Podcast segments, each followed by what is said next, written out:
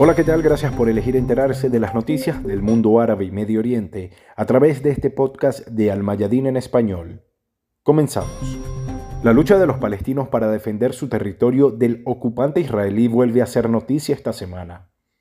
El corresponsal de Al-Mayadin informó que el domingo un israelí murió y otros resultaron heridos como resultado de una operación con disparos en Bab al-Silsila en la Jerusalén ocupada.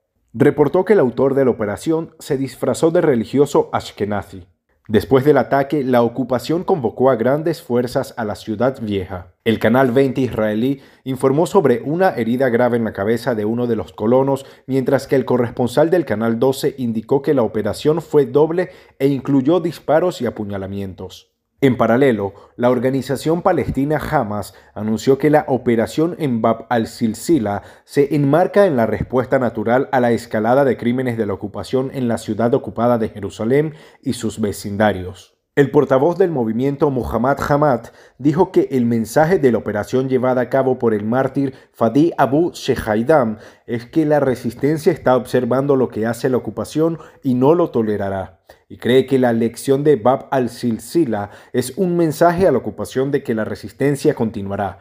Y destacó que las prácticas de la ocupación en Jerusalén son combustible para el fuego que le quemará propiamente pidió aumentar el ritmo de la resistencia en las áreas fronterizas con Cisjordania para que se inflamen, señalando que el pueblo palestino no permitirá que la ocupación cierre las puertas de Al-Aqsa y Jerusalén y que la resistencia aumentará. A su vez, el líder del movimiento Hamas, Mushir al-Mahri, dijo que la operación Bab al-Silsila es una extensión de la batalla espada de Jerusalén y que la resistencia es la energía del pueblo palestino y la garantía para la liberación de la tierra y los lugares sagrados. El movimiento de la yihad islámica también bendijo la heroica acción que es una réplica natural a la escalada del terrorismo por parte de los colonos y los soldados de ocupación y la persistencia del gobierno en su agresión, sus políticas de demolición y desplazamientos que afectan al pueblo en Jerusalén.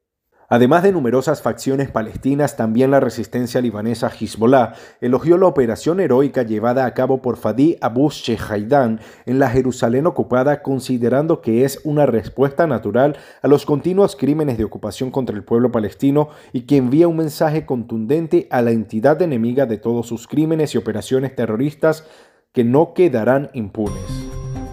Y otro hecho que alertó a las fuerzas de resistencia en Medio Oriente fue el anuncio de la ministra británica del Interior Priti Patel de que el movimiento de resistencia palestina Hamas será proscrito por el gobierno de Reino Unido en virtud de la ley de terrorismo. Según el comunicado, eso significa que cualquier persona que exprese su apoyo a Hamas, enarbole su bandera o que organice reuniones para la organización estará infringiendo la ley. Los partidarios de Hamas podrían enfrentar hasta 14 años de cárcel según los planes de Priti Patel.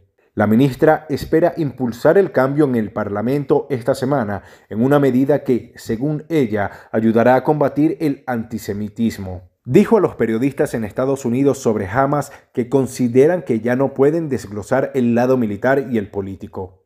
Según ella, se basa en una amplia gama de inteligencia, información y también vínculos con el terrorismo. La gravedad de eso habla por sí sola, afirmó la funcionaria.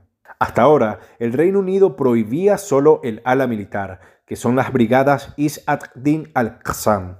Hamas ya ha sido designado como organización terrorista ilegalizada por Estados Unidos, Canadá y la Unión Europea, lo que significa que sus activos pueden ser confiscados y sus miembros encarcelados. Como respuesta, el movimiento de resistencia palestina Hamas señaló que en lugar de disculparse y corregir sus pecados históricos contra el pueblo palestino, ya sea en la ominosa declaración de Balfour o en el mandato británico que entregó tierras palestinas al movimiento sionista, ahora Gran Bretaña apoya a los agresores, a expensas de las víctimas. Hamas dice que resistir la ocupación por todos los medios disponibles, incluida la resistencia armada, es un derecho de los pueblos bajo ocupación y garantizando el derecho internacional, y que la ocupación es terrorismo. La nota subraya que el asedio de más de 2 millones de palestinos en la franja de Gaza, donde la mayoría de ellos son niños, durante más de 15 años es terrorismo, y más bien crímenes de guerra y de lesa humanidad adscritos por muchas organizaciones internacionales e instituciones de derechos humanos. Otro hecho. Esta semana hubo un giro político en Sudán. El primer ministro Abdullah Hamdok llegó el domingo al Palacio Republicano en su primera comparecencia horas después de levantarse su arresto domiciliario bajo un acuerdo político con el jefe del ejército sudanés, el general Abdel Fattah al-Burhan. La televisión estatal sudanesa informó que Abdullah Hamdok y Abdel Fattah al-Burhan habían firmado el acuerdo político en Khartoum que contempla el regreso del primer ministro sudanés Abdullah Hamdok a su cargo. El pacto también estipula la liberación de todos los detenidos políticos y el trabajo para establecer un ejército unificado. Además dice que el Consejo Soberano supervisará el periodo de transición y la liberación de los detenidos políticos. El primer ministro Hamdok cree que esa firma detiene el derramamiento de sangre de la juventud sudanesa. Un grupo de mediadores sudaneses, incluidos académicos, periodistas y políticos, que han estado involucrados en conversaciones de mediación para llegar al acuerdo, emitieron un comunicado en el que determinaron los principales puntos del pacto. Pero las fuerzas de la libertad y el cambio, el principal bloque civil que encabezó las protestas con Bashir y firmó un acuerdo de poder compartido en 2019 con los militares, rechazaron el acuerdo del domingo. Afirmamos nuestra posición clara y previamente anunciada de que no hay negociación, no hay asociación y no hay legitimidad para el golpe, decía el comunicado. El grupo pidió el juicio para los líderes golpistas acusados de socavar la legitimidad del proceso de transición al reprimir y matar a los manifestantes. La Asociación de Profesionales Sudaneses rechazó ese acuerdo político calificándolo de traición y de intento de legitimar el golpe de Estado. Paralelamente en las calles se mantienen las protestas y hechos violentos. El Comité de Médicos de Sudán anunció que el número de muertos en las protestas contra las decisiones adoptadas por el comandante en jefe del ejército sudanés, Abdel Fattah al-Burhan, supera ya los 40. El jefe del Consejo Soberano sudanés, Abdel Fattah al-Burhan, había declarado el estado de emergencia el 25 de octubre y anunciado la disolución del Consejo Soberano y del gobierno. Al-Burhan dijo que el ejército continuaría la transición democrática hasta que se entregue el poder a un gobierno civil elegido. Señaló que es necesario que el ejército proteja la seguridad del país, tal y como estipula la Constitución. Estos acontecimientos tienen lugar cuando el mando de los militares sobre el Consejo Soberano se acerca a su fin, de conformidad con el acuerdo constitucional firmado en 2019 tras el golpe de Estado que derrocó al expresidente Omar al-Bashir. Más noticias. El secretario de Defensa de Estados Unidos, Lloyd Austin, anunció la salida para finales de este año de las tropas estadounidenses radicadas en Irak.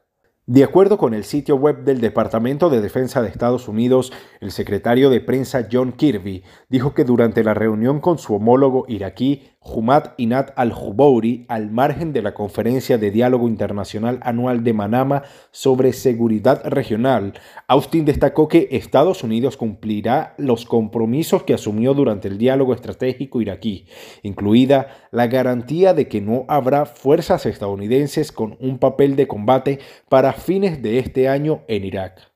Austin consideró que las fuerzas estadounidenses todavía están en Irak para apoyar a las fuerzas de seguridad y por invitación del gobierno de ese país. El Comando Conjunto de Operaciones iraquíes había negado una supuesta prórroga de la fecha para la retirada de las fuerzas estadounidenses que está fijada para el 31 de diciembre próximo.